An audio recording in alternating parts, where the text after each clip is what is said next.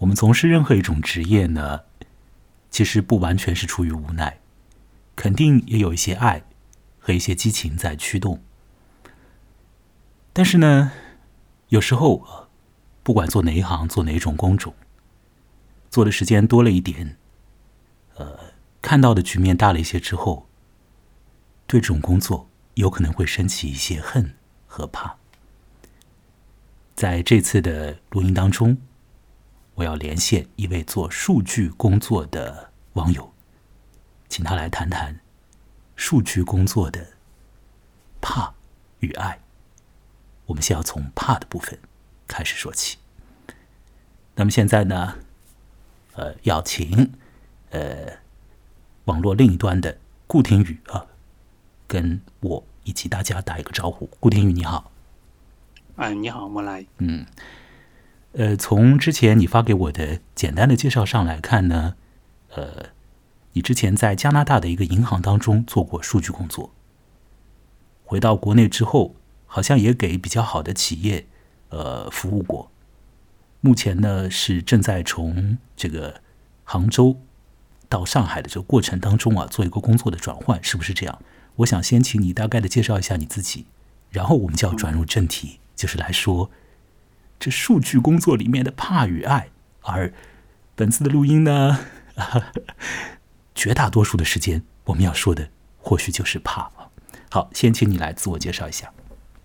好的，好，你好，莫来，嗯，我稍微介绍一下，嗯，我是之前名字就不用说了，刚才已经说过了，嗯，我在我之前在加拿大的多伦多，嗯，与当地的一家银行做过差不多五年左右的跟数据相关的一些工作，嗯。可能有很多有一些比较偏前端的一些偏技术层面的，也有一些偏后面的就是数据分析方面的一些工作，都有接触过一些。然后呢，去年因为一些呃因为一些机机缘巧合的原因吧，就回到了中国，然后在杭州工作了一段时间。刚才呢，然后现最近呢，就像木来刚才所说的，我最近工作又发生了一些变动，所以目前就是从杭州回到了上海，之后将会在上海工作。然后我主要的一个工作内容，就像我刚才说的，都是跟数据相关的。嗯，差不多的时间其实也不算很久，因为从我是二零一五年开始正式在加拿大的一家银行开始做数据分析的工作，到现在也就六年左右。嗯，所以说不敢说对这个领域有非常深入、非常全面的一个了解吧，因为这个领域其实还是可能大家有从事相了解这个领域，还是知道它里面有很多非常细分的一些领域的。嗯，我可能只是可以结合我自己这六年来的一个工作的一些自己的一些感受，可以稍微聊一些像莫来刚才说的，有一些可以说是怕，或者说我自己对于嗯这一些我们现在的做的一些事情的一些，也许是杞人忧天的一些隐忧吧。然后也可以谈一些我自己在当中就为什么还能够坚持做这些这方面的工作，以及我未来的一些从中的一些希望吧。嗯嗯嗯。我想，数据工作一定是非常专业的一件事情了，听起来就很专业啊。但是呢，呃，和 绝大多数的人的生活，乃至于可以说和所有人的生活，好像都又是有关联的。如果从一个呃宽幅度的这个角度来去看这个所谓的数据工作的话，是不是这样啊？我们现在就是活在一个被数据所推着走的一个状况里面嘛。没有办法，甚至于我发出来这个节目之后，我也要去看一看各种的小规模的数据分析，比如有多少人点开节目啊，等等等等。那说不定我就会做默默的呃很缓慢的调整呢。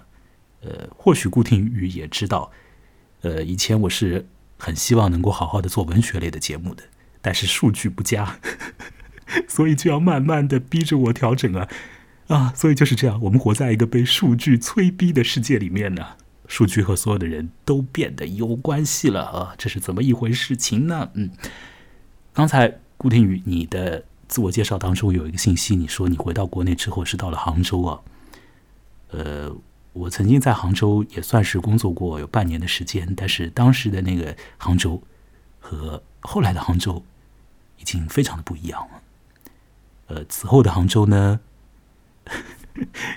一朵云所造成的这个辐射就越来越厉害了，整个城市都好像被它笼罩起来了一样。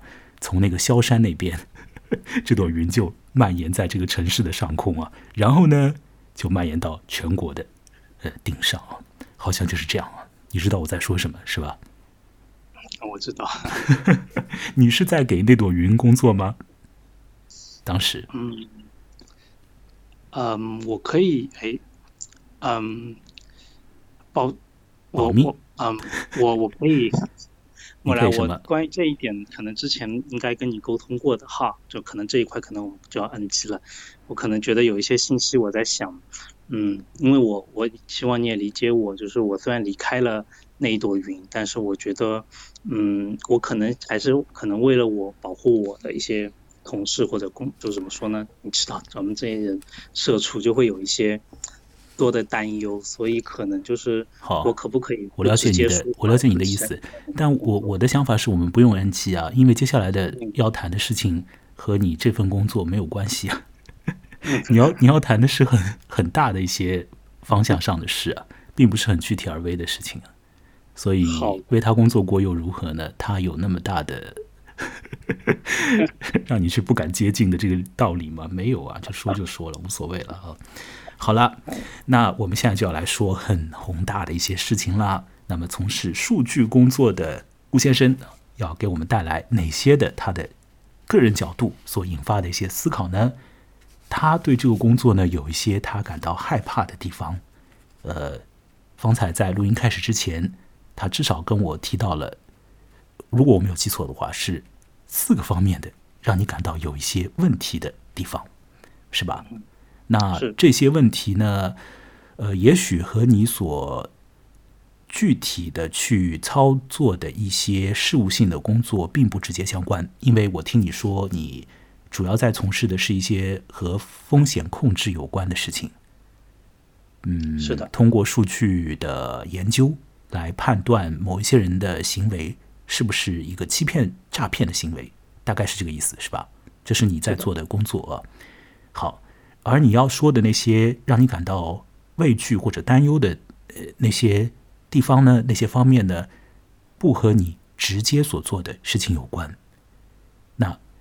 那，你告诉我说很多具体的工作，呃，好像处在一种被遮蔽的状态之下。我想先请你把这一点解释一下好吗？然后再请你说前面你跟我讲的那四点意思。嗯嗯，好的，好，请讲。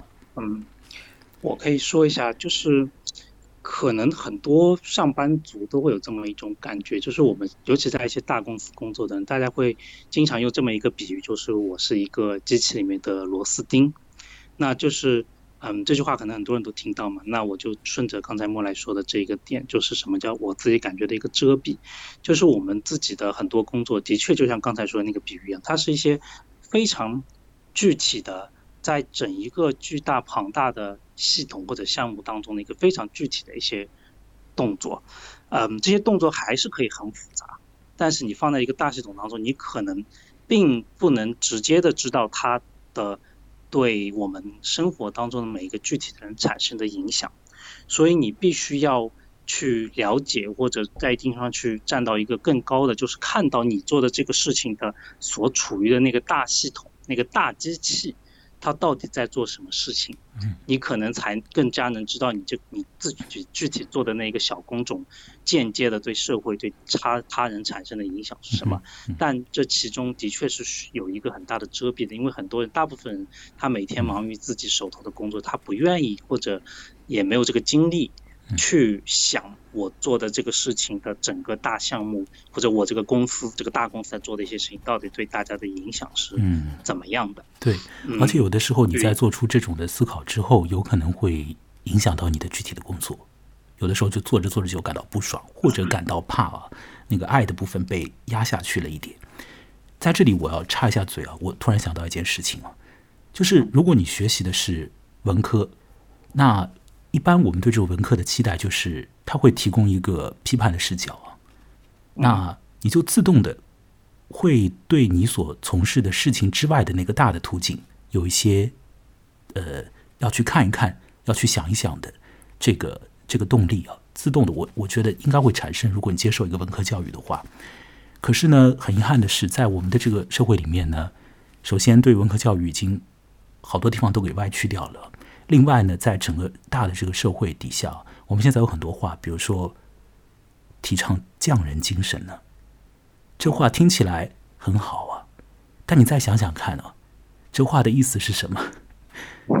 如果你不是一个呃做那种器物的一个工匠的话，你在别的领域、别的工种上面，但有一个声音跟你说你要做匠人呢，专注于你眼前的事情，每天都这样做，那这是什么意思呢？那他是不是这句话的意思是让你不要想好多事情？也许啊，有可能呢。但我们现在的所谓的主流的呃一些说法就是那样的，让你去想着眼门前手底下的事情就好了。而大多数人竟然觉得这样也很妥当啊。好了，我们现在 顾先生就不是这样了，他想到了别的事情。那么你想到了哪些事情呢？我们就一项一项的来说。首先，你想到的是。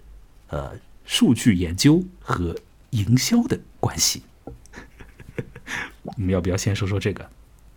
好的，嗯，我是这样子，这是一个比较明显的一个点，我自己感觉到的，就是，嗯，很多像我们这种当时学数据分析，然后又是在商学院里面接受教育的话，其实营销是目前我个人觉得哈，在数据分析领领域所应用到的最多的。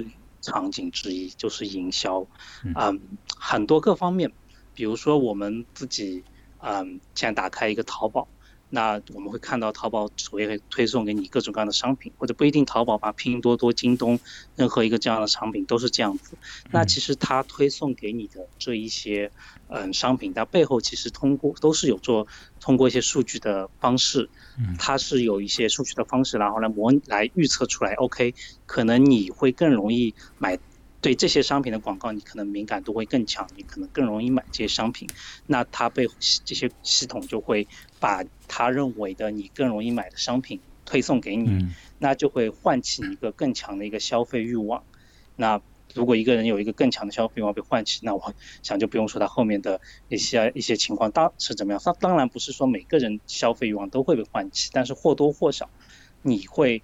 受到更多这个信息的影响，好，你可能就会想，哎，这个东西，也许这个东西本来，我能打断你一下吗？啊，呃，因为你在说的，我我我认为是绝大多数的呃听者都可以很很自然的可以了解的一件事情，嗯，因为这个事情已经非常的普遍化了，我们都在被这种事情在处在这种被营销的。状态里面，呃，自动的数据会来为我们种草啊。然后逼我们去拔草，并且希望自己被种更多的草啊。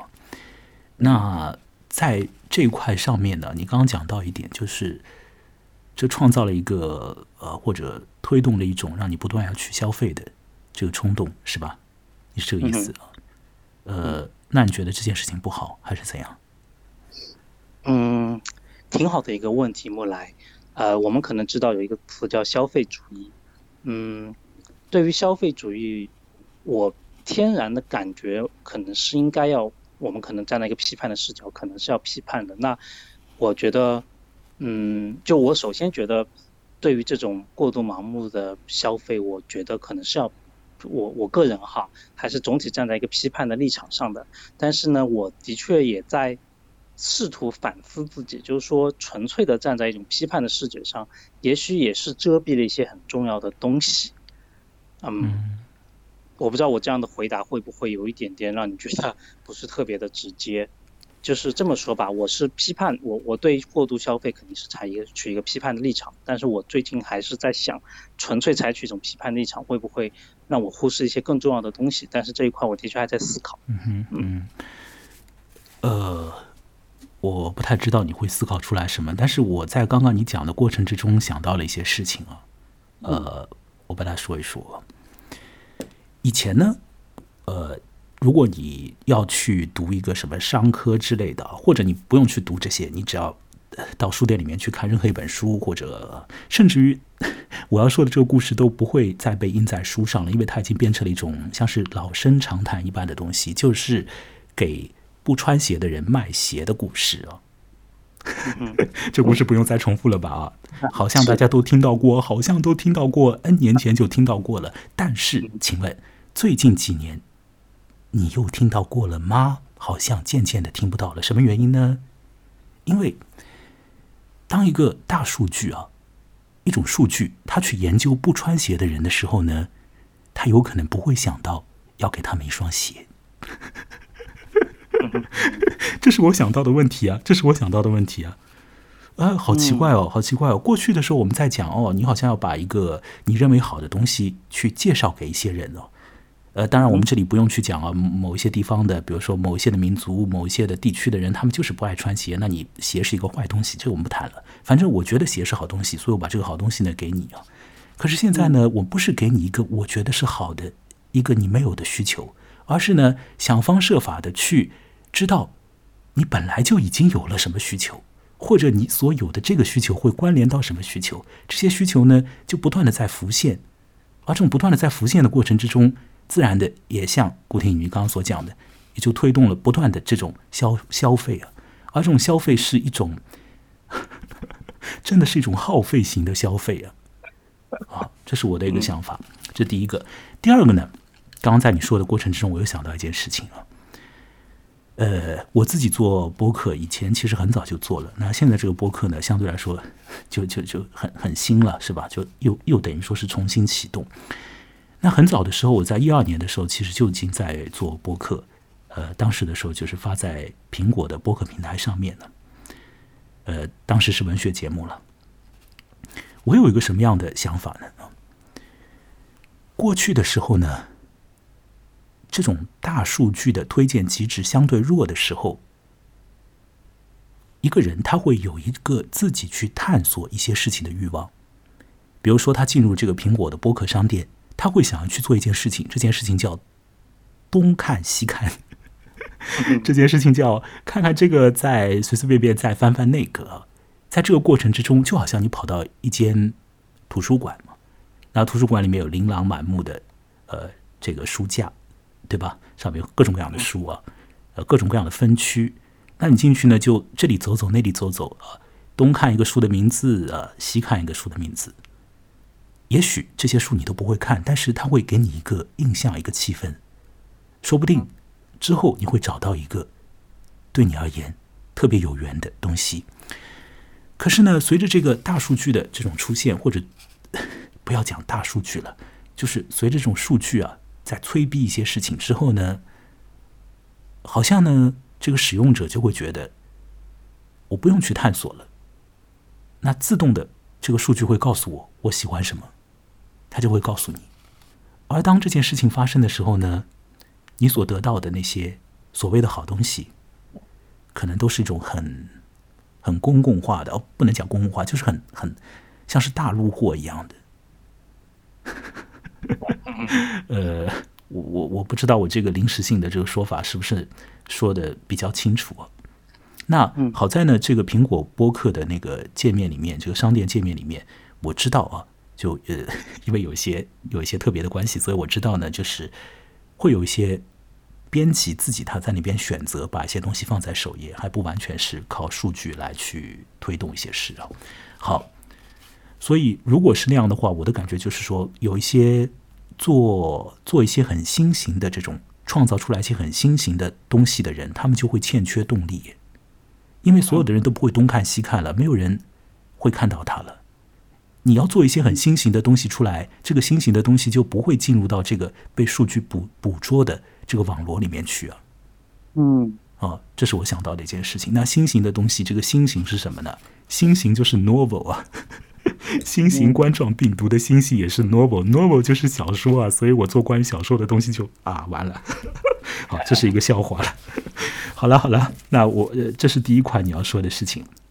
好，接下来呃，顾天宇要讲的第二件事情呢，让我来想想看，你刚刚跟我讲到的是有关于财务报告的事情，是吧？审计公司和呃财报的事。好，请你来说说这一点。好的，嗯，这一块，嗯，刚才跟木兰也聊了，这块呢，其实严格而言，它并不是直接的一个数据分析的工作，因为它更严格而言是，可能很多人知道，就是所谓四大会计事务所，或者国内有很多会计师事务所做的是审计工作。然后我呢，曾经在大学刚毕业的时候也呃参与过一段时间的审计工作，所以它不是跟数据分析，它不是数据分析。所以你在做那个呃，我对不起，我插嘴一下，就是你在加拿大的银行服务之前，你是做会计的，是吧？对我当时出国之前，我在上海就做过一年多的，但其实呃，我那个岗位也不是直接的审计工作，就是我的专业，大部分同学都会去做审计工作，而我自己当时挑了一个我自己觉得还呃比较有点意思的一项工作，就它不是纯粹我们一般意义上的审计，它它我自己挑的那个呃，它类似于一种特殊的一种审计吧，应该说。所谓的你你嘴里所谓的审计，是不是我如果我理解没有错的话，是不是就是好多名校的人都会说的什么？我毕业以后要去四大啊，这个四大所谓的这个四大就是在做审计，是不是这个意思？啊，的确，四大最主要的一个业务就是审计。当然，他们现在还在试图转型，因为他们觉得审计赚钱没以前那么多了。哦，他们会转 型成什么？啊，咨询行业你可能会听到比较多一些。嗯，好。呃，咨询行业听起来比审计更加忽悠人呢。好，我们就说回审计吧。啊，你你好，你要说的是什么？你要说的是审计和审计这个所提供出来的报告有问题，是这个意思吗？好，请讲。嗯嗯，这个话对我首先稍微，嗯，对我也应该把这个话澄清一下。嗯，是这样子，我自己觉得，我应该说一个隐忧吧，我不好说审计。就是一些会计事务所，就是我的很多同学哈，他们所努力工作、加班加到很晚做的工作，帮这些他们的上市公司的客户所审出来的财务报表一定有问题。这个话是不能这么说。呃，尤其我是作为会计行业出身，有的时候不不得不用这些 disclaimer，就是这些怎么说？这些嗯，就还是要谨慎一些。但是呢，我是觉得这个系统还是存在一些比较明显的问题的。那最基本的一点就是说，嗯，审计行业它其实所做的工作就是帮上市公司的财务报表进行某种意义上其实就是一个检查、一个复核。然后呢，他把上市公司的财务报表做一个复核之后，然后他会出一个审计报告来告诉市场上的这些股票的投资者说：“OK，这家公司他们的整体的一个财务报表是，就是它财务信息是比较准确的，比较符合我们的法律法规的。”那嗯，就是认为他的财务外表是比较可信的。某种意义上，他其实是他担当的一个角色，就是帮助嗯或者提供给呃就是市场上的这些投资者，不管是个人还是机构的投资者，一个一个可靠，让他们相信，提供给他们一个信相信的一个背书，就是说这家公司它的财务信息，它所记的这个账披露给你们财务信息是相对是比较可靠的。嗯，这是他的一个主要的目标。但是呢，事实上。他们所这些审这些嗯审计公司这些会计事务所，他们所获得的收入和利润，又是来自于这他们所服务的这些客户的。打一个比方吧，我现在嗯，就比如说，就是我我的工作是去嗯去去去审检查某一个人的工作做得好不好，但是呢，我做这份工作，我的收入来源呢，又是来自于。那一家那个人的，就人家出钱请我来审来检查他做的好不好。嗯嗯，那这里面我们就能看到一个明显的一个利益冲突。对，就是说这里有一个很大的利益冲突。对的对的，嗯。呃，可是我可以稍微补充哦哦哦，你你你说，嗯。啊，因为其实我不知道会不会有从做财务同学听到这些，说我可能要稍微补充两句，就是在制度层面，其实做了很多的设计，比如说。嗯，会计师事务所他还是很注重，比如说公司的就审计公司的员工和这些客户员工，他客户之间没相对而言他的这个，嗯，他他尽量他做了很多设计来保证他的利益独立性，而且从理论上来说的话，嗯，请给这个公司出就出钱给。会计师事务所去审计的不是这个公司的管理层，而是这个公司的董事会，也就是他的股东。理解。总理，所以从利益层面，他是做这么一套设计，所以理论层面，对它的独立性是所谓被保证的。但实际操作当中，我们都知道这是一个怎么样的世界。是我其实刚刚想要插嘴说的就是这个问题，就是在理论上存在着这个好像一方是在独立运作的啊。虽然说你你给他钱，让他来。帮你做一个证明。这听起来，如如如果是落实在那个个人和个人的关系里面，这很荒谬啊！这怎么可能这样呢？当然给你一个好的证明，是吧？可是呢，这好像变成一个机构之后呢，就变得有点复杂。比如有这个什么董事会和这个这个公司的所有者和这个公司具体经营者之间关系，还有到了那个到了审计公司的时候，审计公司又会说我自己有独立性啊之类的，我的我的运作是有一套的规则可言的。那这样呢，绕来绕去的，就是好像也会把人给绕昏了，就似乎是一件本来。好像觉得就很有问题的事，这样的绕一下之后呢，觉得哦好像也可以，于是呢，我们这个社会呢就按照这种哦好像也可以的方式呢在运作，大家都得到了一些的利益啊，好像这个社会也就这样被运转的很好。呃，我们好像活在一种幻觉里，幻想啊，大家都会很独立的在做事情，呃，应该还是有有有一些有一些公司是会很独立的吧，啊，嗯。嗯，我我觉得是这样子，就是对，就是说不能，我也尽量避免不，我们不能说很极端嘛。我相信大部分的事务所，他还是尽可能的把他的工作做到负责任的。嗯，只是说，我觉得其实这不是说某一家公司或者某一个个人做的不好，而是这一套系统，嗯嗯，可能难免就会给人带来。这样就是没办法，系统当中可能就是存在漏洞。不好意思，我刚才说了没办法，其实我不太喜欢这句话。我相信很多事情都是能改进的。我了解你说的这个大概的意思，虽然反正这个具体的这种关于数字的事情啊、会计的事情，我是一一窍不通啊。啊，但是大学里我居然还学了会计这门课啊，真是很荒谬。这个世界就是如此的荒唐。好了，你你说的这件事情和就是审计报告。审计公司和这个委托他做审计报告的这个公司之间的这种呃问题，这个好像和我们前面所讨论的这个数据工作有一点点的距离，是吧？这是有一点距离的事情。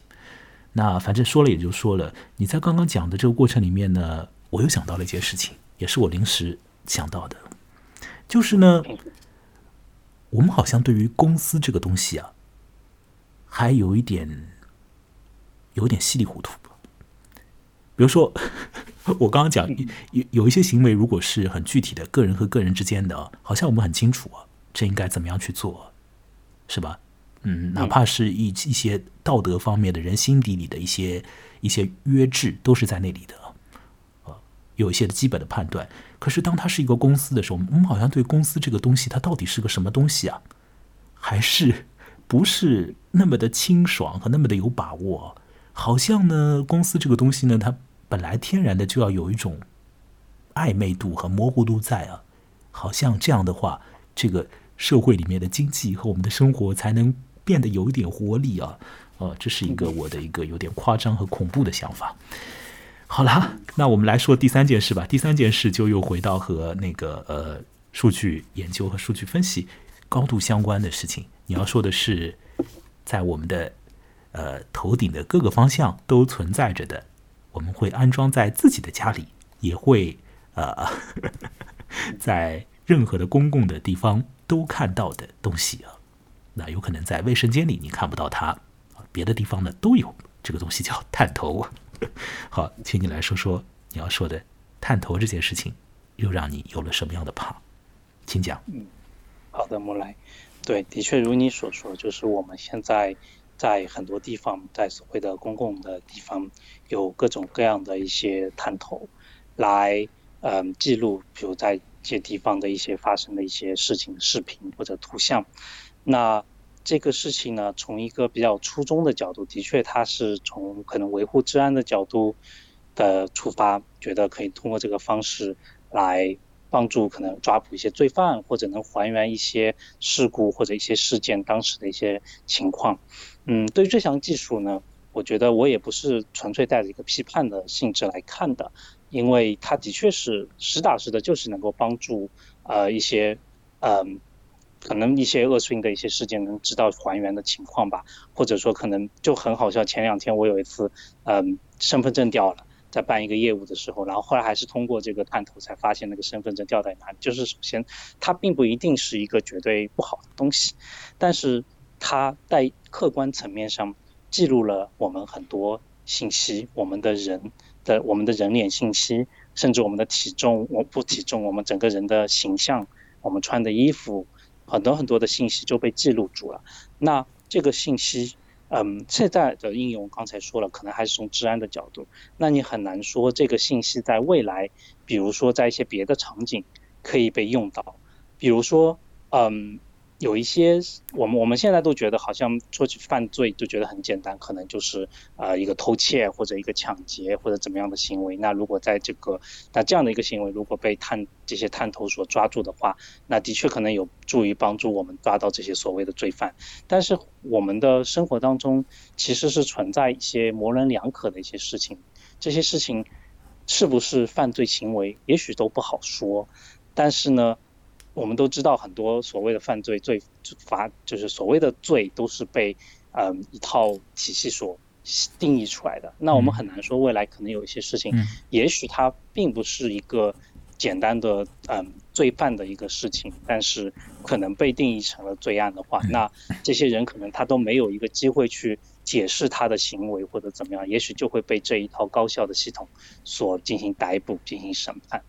那嗯，我觉得。就是说，其实本质上不是说这个技术有问题，而是因为这个技术太好用了，使得我们未来可能会很轻易的使用这些技术做一些我们可能甚至没有审慎思考过的一些事情，因为这个技术太好用了。嗯嗯，你其实已经说到了一个很呃很厉害的一个说法了，就是这个罪是一个被定义出来的东西。那么当这个数据呃它不断的去收集啊，然后他自己会学习，那背后有人又会对他做做一次又一次的新的定义啊。这个时候有一些东西就会被定义，定义就被定义出来了。那到时候怎么办呢？那又它又是一个如此之高效的，并且无所不在的一个东西啊！你一定在他的眼光底下，所以那时候怎么办？我其实没有想到你会那么快的就推进到这一点上，因为我本来想你当中可能再会说到隐私这件事情，可能会说两句。但有可能这件事情也太过于呃明白了，就是由于这些呃探头的存在，所以我们的隐私变得很少。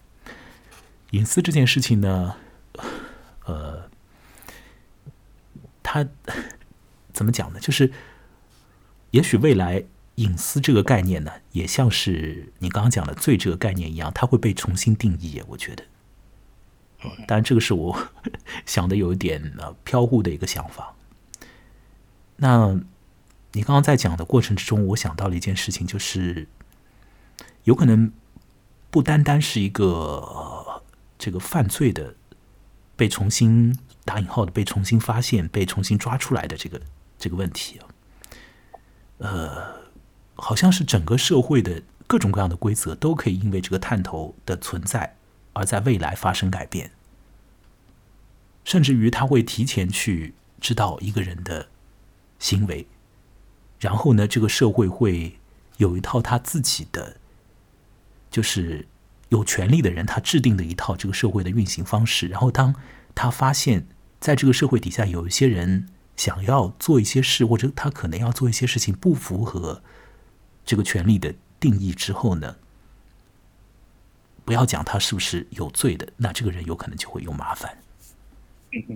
比如说这个探头它会记录啊，一个人在 A 地出现，再在 B 地出现啊，可他什么事情都没有做啊，就是他没有做任何为非作歹的事情啊。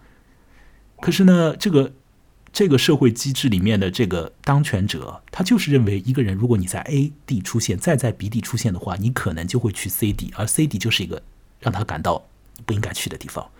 或者你要做 C 这件事情啊，你一旦去了 A 去了 B，那你有可能就要做 C。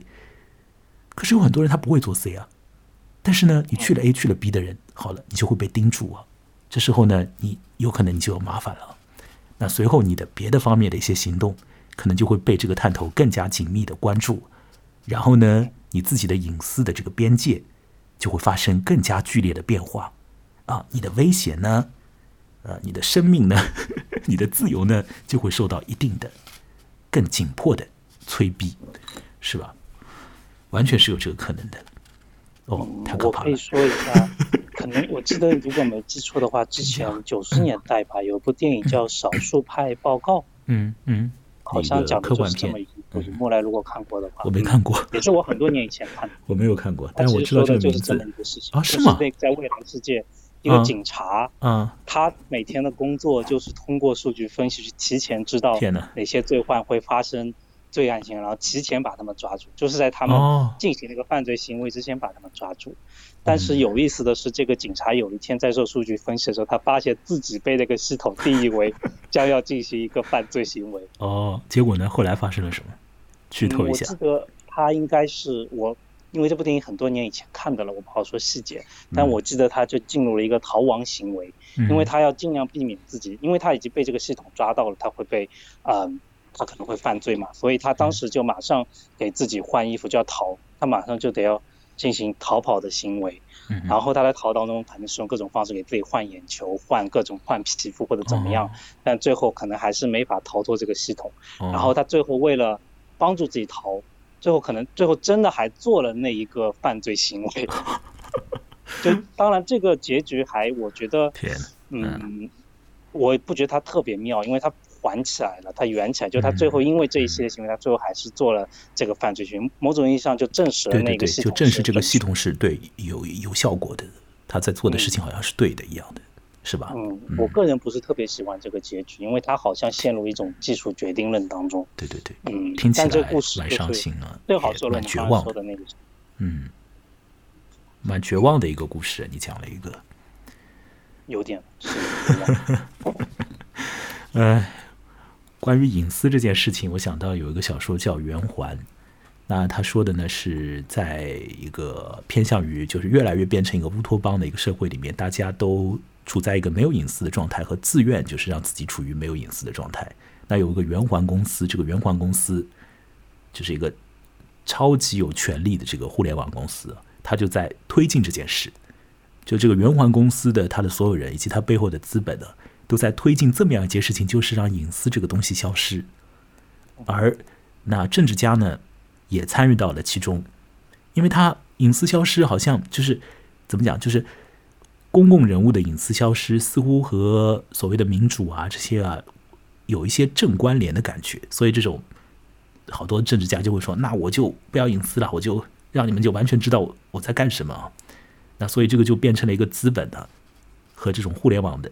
这种霸权公司啊，还有政治啊，一起就联合在一起。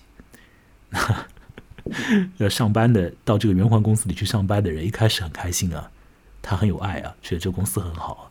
可是呢，渐渐的呢，它就有有很恐怖的东西就产生了。这是圆环，好像还拍成了电影的。好了，我们来说说看，呃，顾先生你要说的第四项内容，那是啊，呃。你要开始进入驾驶模式了，是不是？我们现在要进入驾驶模式了。这并不意味着我们要说荤段子 而是我们真的要说有关于驾驶的事。好，请讲吧。嗯，好，对，第四块的话也是现在嗯数据方面应用非常。广泛的一个应用，其实刚才啊跟刚才那个图就是探头有点类似，就是都是图像识别技术。那探头用到了图像识别，那我们现在大家很多知道的所谓的这个自动驾驶技术，它也在一定程度上用到了图像识别，不是全部用到，但图像识别也是它的一个重要的技术来源之一。那自动驾驶呢，顾名思义嘛，就是车子可以那个 不用驾驶员能够开，还是那样，首先还是乍听一下。觉得好像没什么问题，很好啊，好像驾驶员可以解放双手了，不用开车了，听上去似乎不错。嗯，可能它的确是有一定程度上提升了所谓的效率或者解放了人力，所谓这样的说法。但是，嗯，我觉得这里面有两个点吧。首先，第一点还是，嗯，这些技术它其实并不是那么的可靠的。它本质上还是通过数据背后的数据进行大量的数据模拟算法预测，所以说当我们解以为我们解放双手去让这个车自动开的时候，其实我它并不是百分之百准确的，它还是会出现个可能一些事故，因为它的这些数据可能训练数据不够多或者怎么样，遇到一些特殊情况还是会发生。那我我插嘴一下啊，那一个这种就是很。呃，完全相信技术的人，他就会说，那这个就是慢慢的会会会改善的嘛，就是打补丁嘛，就越来越好嘛，到最后就是没有问题了。嗯，好的，我觉得对于这样的一个说法，我其实你看他在说什么？他在说的就是说，任何就是应按照技术那些喜欢技术的人，他们一般会说，任何一项技术或者事业的推动，嗯，都会带来一些必要的牺牲。很多人喜欢说这样的话，嗯，如果他要站在那一套历史叙述当中的话，我可能不想跟他做一个正面的啊辩论吧，因为他站在那一套叙述的角度。但是实打实的会有人在这一个过程当中牺牲，出现出现问出现一些伤害，或者说回到最原始的，我们真的敢放心的使用这些自动驾驶技术吗？我是存疑的。我们真的敢完完全全？就我们未来会在一个什么状态之下？人的心理状态可能都要花几十年来克服 这一种嗯不确定性带来的一种一种一种担忧吧。所以这是第一点。不要讲是无人驾驶技术，哎，你连卫星导航技术你现在都不太敢用嘞。比如说北斗系统，我们在录音的前两天有一个卡车司机就因为北斗系统的问题而呃告别人间，是吧？所以这个怎么讲呢？啊，但。如果对技术抱有很大热情和很大向往乃至迷信的人，那一定就会说，反正继续研究嘛，研究研究再研究啊，直到 很完善的时候呢，推出第一版啊，大家来测试一下，有可能测试里面出一些事故啊，没有问题啊，再再改善再改善呢，最后就是一切大好啊，也许会那样吧，但也许这个事故会出很多，谁知道？呃。你要说的第二点呢，就是关于这件事情，你要还有一点你要说的是吧？对，这一点，嗯，其实跟刚才说的会有点类似。那就是说，当我们这个技术被大范围的使用之上之后，那无可避免的就会有大量的现在从从事这个驾驶工作的。人员他会失去他们的工作，比如说大量的卡车司机，我们刚才已经说到卡车司机了。因为其实自动驾驶这项技术，我了解到它一个最主要的一个想解决的问题，看资本已经到这个地步，它就是想要解决现在就卡车司机的收入还是相对比较高的，然后他们觉得卡车司机的用用人成本太高了，希望用这套技术来取代卡车司机。然后节省一下卡车司机的成本，是不是很荒谬？卡车司机，当然在美国，在北美可能他们的卡车费收入可能比国内是会高一些，但是它是还是出于替换人力成本的角度考虑的这项技术。那就像刚才说的，那在这个技术之下，大量的这些卡车司机或者我们说的出租车司机等一些。靠这个驾驶技术出卖劳动力钱，他们就会失去他们的收入来源。的确，还是会有进步技术进步主义者来说，OK，就是任何一项技术都会创造新的岗位，然后就是有一些人可能会成为牺牲品，但他们还是可以找到这些新的岗位。他们可能只是因为懒或者什么原因去不去学习新技术。但我觉得这句话，嗯，非常的站着说话不腰疼，因为当一项技术它首先你不能做一个简单的加法，哦，这一项技术。嗯，可能使得多少万的岗位消失了，然后他马上就会创造出多少万的技术岗位吗？它不是这样子的，而且他创造出来的新岗位可能也不不和他原来所取消掉、删除掉的那些岗位的数量是远远达不到那个数量的。然后，另外一点就不管最后可能会出现多少新的岗位，但是这些人他们的生活，他们。的家庭生活或者个人生活就会实打实的受到影响，他们的收入受到影响，然后想象每一个卡车司机，他们背后其实都是有他们自己的生活，他们的家庭。嗯，当他们的收入受到影响之后，对他们个人的会产生什么样的影响？不要说可能十年以后哦有一个新的什么工作，你当年做过卡车司机的人可能会去，但不要说十年以后，实打实当下会产生一些一些对他们产生影响，就是。我觉得技术进步主义者他们总是会用一个美好的愿景来弥补他们所不得不承认的牺牲，但是很多时候牺牲就是已经发生了。嗯，真的未来的弥补未来的那个愿景就能够所谓的弥补牺牲吗？它不是一个简单的数学题。这可能是各种各样的进步主义者，不光是进呃技术方面的进步主义者都会都会有的一个就是他的一种设定啊，就是觉得说未来会有一个好的状况出现。所以为此，我们做出一些牺牲。那你你其实最后呃说到的这个信息，就是你要说的这四件事情里面呢，我们现在已经说到第四件事了，并且第四件事里你说了两块啊，这是你要说的第二块啊。就是会影响到一些人的生计，让一些本来以驾驶当老司机啊为荣的一些人，和为 这个生活的这个来源的人呢，他们就会，呃，他们以及他们的家庭会陷入困顿。呃，这就是一个我们的人跟不上这个技术啊，是一个又是一个很大很大的一个题目。又是一个很大很大的一个题目，所以我们这次讲到了四个方面的事情。一个呢是我们回顾一下，第一个是在营销中使用数据的研究的成果，这是一个数据工作的最大场景的应用。然后呢，你又讲到了呃审计公司所提供的报告啊。接下来呢，你讲到的是探头的无处不在和呃。未来的某些东西的被重新定义，以及这个社会，呃，可能会提前的对我们做出一些判断。最后呢，你说到的是一个目前已经逐渐的被呃呃，就是好像越来越已经趋于成熟的一个技术吧，无人驾驶这东西，它在眼门前的，或许不用多少年了，就会对一些人产生实在的影响。而而且呢，在这个影响过程中，一些人是生计受影响，另一些人可能生命受影响。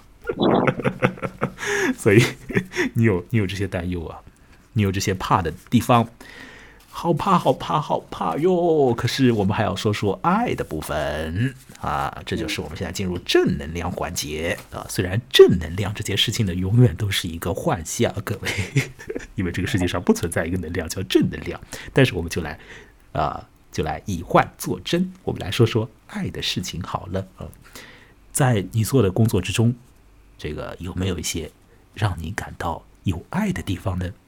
我临时发出这个问题，你可能要脑子转一转，还是说你张口就可以说几下？嗯，请讲。好，嗯，首先我觉得。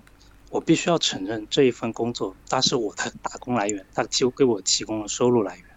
所以从这个角度，我觉得不管怎么样做一份工作，我我我们刚才聊到匠人精神，我觉得不用极端的匠人精神，但是我觉得敬业精神是我认可的。所以从这个角度，对这份工作，我总体还是一个尊重它。然后在我的可能之内，尽量的把工作做好。然后我尽量挑选的岗位不会是我刚才说的那些，我觉得可能直接会产生一些负面的一些一些影响的一些岗位吧。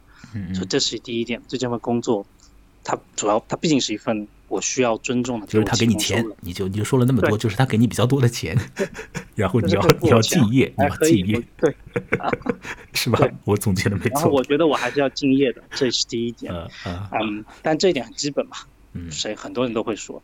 那第二点，我觉得可能我自己也在探索。嗯，就是说，不管怎么说，我觉得。做大家做数据分析的人，总体而言还是比较实事求是的，因为没办法，你做这个工作，你必须要有数据来支撑，你不能做假数据。所以这份工作总体我接触的同事，至少在谈论具体工作的时候，大家还是比较比较好好合作、好沟通的，不会像某一些工作哈，也许真的会有一些很虚的东西，就是嗯，可能就会整天画 PPT。或者说整天做各种各样的大报告，但是数据分析工作你实打实的要有什么数据，你这个数据也不能作假，至少你用的数据是不能假的。嗯，所以说这个还是我个人觉得还是一个嗯比较，它不是完全真实，但是它至少没有那么容易造假的一个工作。嗯，那这是我第二点觉得还是比较好的。嗯，那最后呢，好听上去有点像那个嗯学校里写写作文一样哈，但的确可能我就是这么想，就是说。嗯，嗯我们刚才说了很多数据的东西，但我觉得可能有价值的东西就恰恰在数据之外，或者说我们通过数据分析预测到的那些东西，它预测不了的那些东西，我觉得是有价值的，值得我们去探索的东西。这是我最近一直在思考的，就是数据以外的东西，超越数据的东西。嗯，我我对于。我有一个大概的想法，就是数据它其实把我们很多的东西进行了降维，它把它本来是有很多可以超越到更高嗯，怎么说？有一些很多可能性的东西，它把它限定在了一个个数据表格里面。但是，这也就是我们刚才做的说的很多问题，我觉得都是跟这个概念有关的。它把可能性广广泛的可能性的东西是个世界，限定在了有限的数据表格。但是，恰恰在这一系列荒诞之后，我还是有希望在数据表格之外的东西，我觉得是更有意思的，或者说。打个比方哈，我们做统计报告，我们经常会发现，哎，嗯，多少多少百分之七十的人可能会患这个疾病或者怎么样，或者百分之八十的人如果患有这个疾病会怎么怎么样。但我们都知道，可能真正值得我们去探索、去去去了解、去带有希望，就是在那个百分之多少以外，没法被数据所概括的那个当中，包含了这个世界的可能性。啊，这恰恰是我感兴趣的。或者我抱有希望的一些东西，听起来这还是怕哎，就是就感觉你要跳槽了，嗯，你你要开始做，就是要放弃高薪职务，然后开始去什么，去去做一些志愿者工作，应应应该这么说吧，就是看数据分析，它其实也是要不断的精化自己的这个。准确度嘛，就是我们可能刚开始，比如说我从一个最简单的分析，刚开始可能百分之七十的准确度是还不错，对吧？然后，但是你随着你的需求的增加，你的准确度会提升，然后你可能需要百分之八十或者百分之九十。那你怎么样提升你的这个准确度？所以我是否可以理解你？你刚刚在讲的就是一些数据之外预测不了的东西，就等于说是你在做的工作当中，其实还有很多让你感觉到有提升的地方，而找到这些地方并且提升它，也是一个。让你觉得这个工作给你带来的乐趣和一些让你感到喜悦的地方，是吗？嗯，可能一个大概括的确是可以这么说。嗯，好，我想我们现在还已经聊了五十多分钟的时间呢，余下来大概我想一个小时，我们可以做好这次的谈话。所以接下来的七八分钟时间呢，呃，就说说看你的个人经历好了。有一些个人经历你在开头的时候你已经讲了，不方便谈，我们就谈方便谈的好了。比如说，你怎么就会去从事这个数据工作呢？你和他有什么呃性情上的相通的地方呢？你是一个很实事求是的人，还是一个你是一个很想把这个世界降维的人？我是用你的话了，这样降维以后可能更好理解，就于是就觉得 世界尽在你掌握的人，还是怎样？我没有，我不是三体粉，你放心。其实我用降维这个词的时候，我还挺。不喜欢这个词，但是我还真没找到别的词，不好意思。好的，对啊，降维但肯定不是一个好词啊。谁喜欢被降维？嗯，的确是，的确是词穷，不好意思。好，哎，我说一下，等一下，我插一下嘴啊。不过有的人他确实喜欢降维的，他确实很喜欢降维。我或者说他觉得降维反而是一种升维。这怎么说呢？就是有有人甚至会提出，就是整个宇宙啊都是数字啊，所以这个我们就用用这个数字可以理解这个。反正完全不能理解的事情，我们都要找到一个数字啊。这当然很像是什么理论物理啊什么的。他他们很可敬了，很可敬，也很可爱。好了好了，好，我收回你自己吧。那你那你怎么会做这个工作呢？还蛮，其实还蛮那个的，蛮狗。就其实并没有那么多的思考。当时其实是一个巧合。嗯。巧合是什么呢？其实我当时嗯，在上海毕业工作两年之后，准备出国。要升学校嘛？就我是，就我为什么做数据分析工作？我先说一下，是因为我当时去加拿大读的那所学校的那个专业是数据分析专业。嗯。但是呢，我其实当时升那所学校，我一开始升的专业不是数据分析专业，我一开始升的是金融方面的专业。那相关性也蛮大的，对吧？嗯，不好，你说。我说也是有相关性的，就是都是和数字啊这些有关的嘛。对，总体它都是一个商科的一个大风大的一个，因为它本身就是个商学院。那你数学那个年轻的时候，不是说年轻，你现在也年轻，就是 中小学时代数学是不是挺好的？不好，不好啊！数学。嗯，嗯，其实怎么会这样呀？其实，嗯，我们在商科里面哈用到的数学已经不是那么的高了，就是。嗯，比如像我刚才说最早学的会计，它其实对于数学的要求不是特别的高。理解。然后在呃金融当中呢，其实要看它的一些很多数学的东西，嗯，并没有那么的高。它分领域，就有些领域它可能很很很，它需要你去做一些非常深的数学层面的探索。但有一些像我可能当时想学的，更多的是些偏技术方面、偏应用方面的。那这些这些东西，其实你很多。